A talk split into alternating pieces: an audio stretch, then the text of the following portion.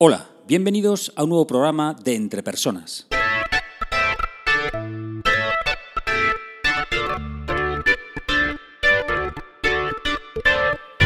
Un podcast donde hablamos sobre todo lo relacionado con el desarrollo de las habilidades y competencias en las organizaciones. Mi nombre es Raúl García y podéis encontrarme en la web www.entrepersonas.com. Hoy es día 17 de octubre de 2016 y este es el programa número 45 de Entre Personas. En este programa te invito a que desarrolles tu eficiencia. Para lograrlo comentaré qué se entiende por eficiencia y cómo la puedes mejorar mediante una simple y sencilla pregunta. ¡Vamos allá!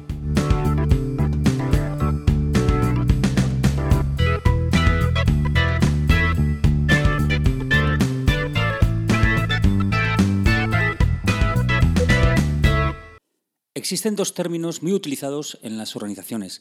Uno es el de eficacia y otro es el de eficiencia. Es cierto que están relacionados, pero evidentemente no significan lo mismo. Eficacia es conseguir lograr los objetivos que tienes, que te propones. Y la eficiencia es hacer eso, es decir, ser eficaz, lograr los objetivos, pero con el menor número o cantidad de recursos posible. Voy a poner un ejemplo, un ejemplo deportivo. Mireia Belmonte, por ejemplo, en las, en, las clasificatorias de los 200 metros mariposa en las Olimpiadas, bueno, pues claro, tenía que lograr el objetivo de clasificarse para la final, es decir, ser eficaz, pero además tratando de ser lo más eficiente posible, es decir, gastando el mínimo de sus recursos, es decir, de energía posible para poder llegar a la final con ciertas garantías, ¿no?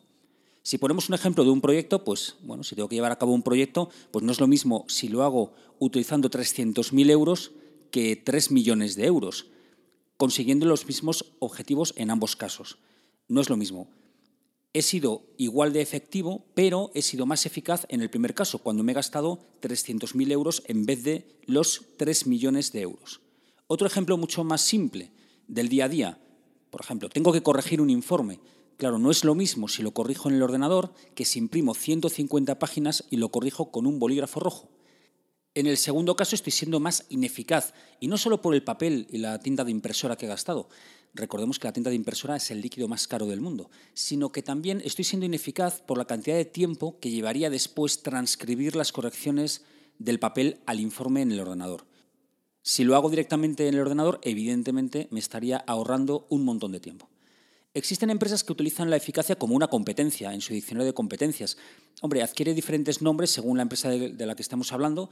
En algunas empresas se llama eficiencia económica, en otras se llama gestión de recursos, en otras se llama eficiencia financiera o incluso eficiencia a secas.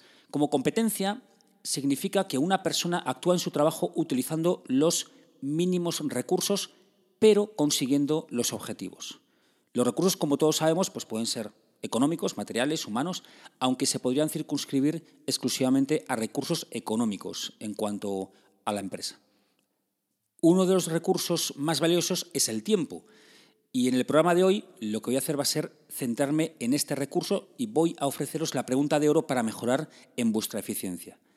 Podemos mejorar la utilización del tiempo que hacemos en nuestro trabajo con una simple pregunta antes de ponernos con cualquier tarea.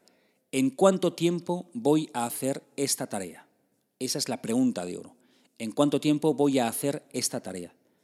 Si es una tarea demasiado compleja o demasiado larga, lo que tendré que hacer primeramente es dividirla en trozos más pequeños para que sea más fácilmente estimable el tiempo que voy a tardar en realizarla.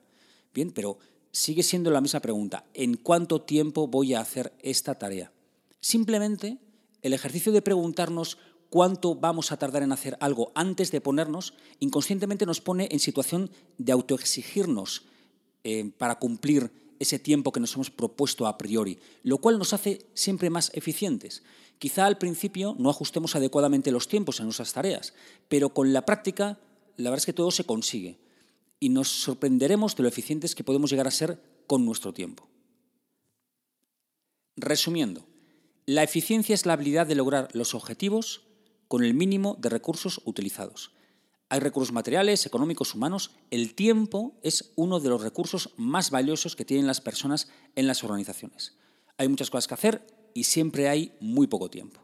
Y por lo tanto hay que ser muy riguroso al utilizar este recurso. Para conseguirlo, pues podemos utilizar la frase de oro que os he planteado en este programa. Antes de empezar cualquier tarea, preguntarme ¿en cuánto tiempo voy a realizar esta tarea? ¿En cuánto tiempo voy a hacerla? De esta manera estoy acotando a priori el tiempo que le voy a dedicar y de esta manera consciente o inconscientemente incluso, voy a tender a cumplir con el compromiso que he asumido conmigo mismo con respecto al tiempo que voy a dedicar a esa tarea en concreto. Vamos ahora por el ejercicio de esta semana.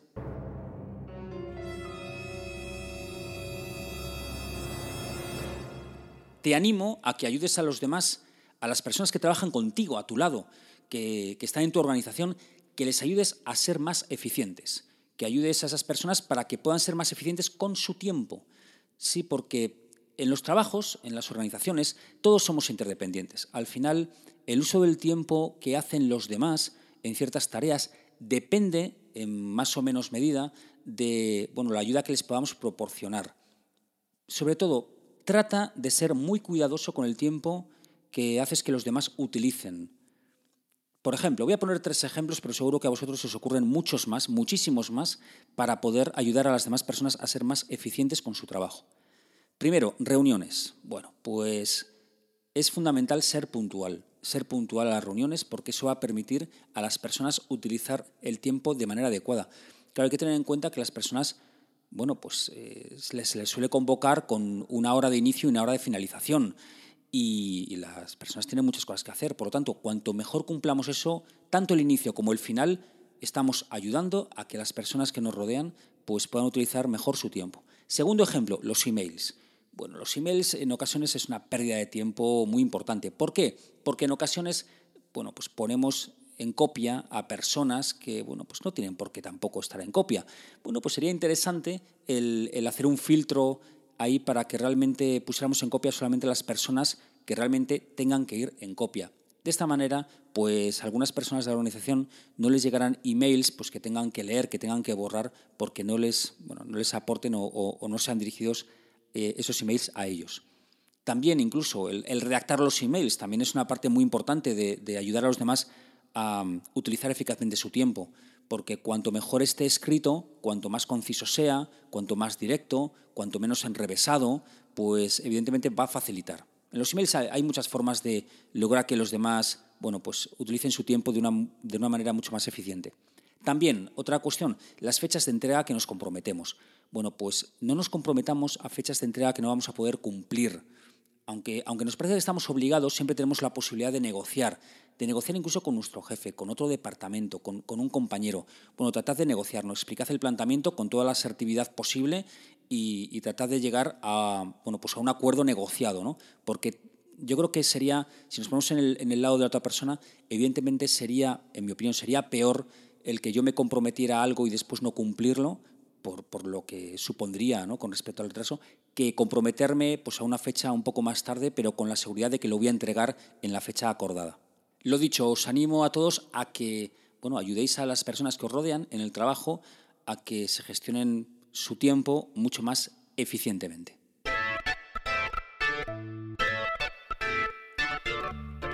Por último, recordaros que la pregunta del mes de octubre es la siguiente. ¿Cuál es la condición para que una formación presencial sea realmente productiva y beneficiosa? Seguro que hay un montón de causas que, penséis que pueden incidir en que realmente sea provechosa una formación presencial, pero bueno, en vuestra opinión, ¿cuál sería aquella que se lleva la palma, ¿no? la que es la causa raíz de que realmente se aproveche adecuadamente por los participantes? Ya sabéis que en el primer programa del próximo mes, en el primer programa de noviembre, lo que haré será comentar cada una de las respuestas que reciba por vuestra parte y, bueno, y también daré mis propios comentarios, evidentemente, a esta cuestión. Me puedes enviar tu respuesta a esta pregunta eh, al email raúl.garcía.entrepersonas.com o por Twitter también lo podéis enviar a arroba ragarcía o a arroba entrepersonas1 con número. También puedes dejar esa respuesta en la web en www.entrepersonas.com barra blog, donde además podrás encontrar todos los audios de este podcast Entre Personas. Espero sinceramente que este programa te haya sido de ayuda y no olvides que las empresas son las personas que trabajan en ellas y que tú eres el máximo responsable de tu desarrollo personal y profesional. Saludos.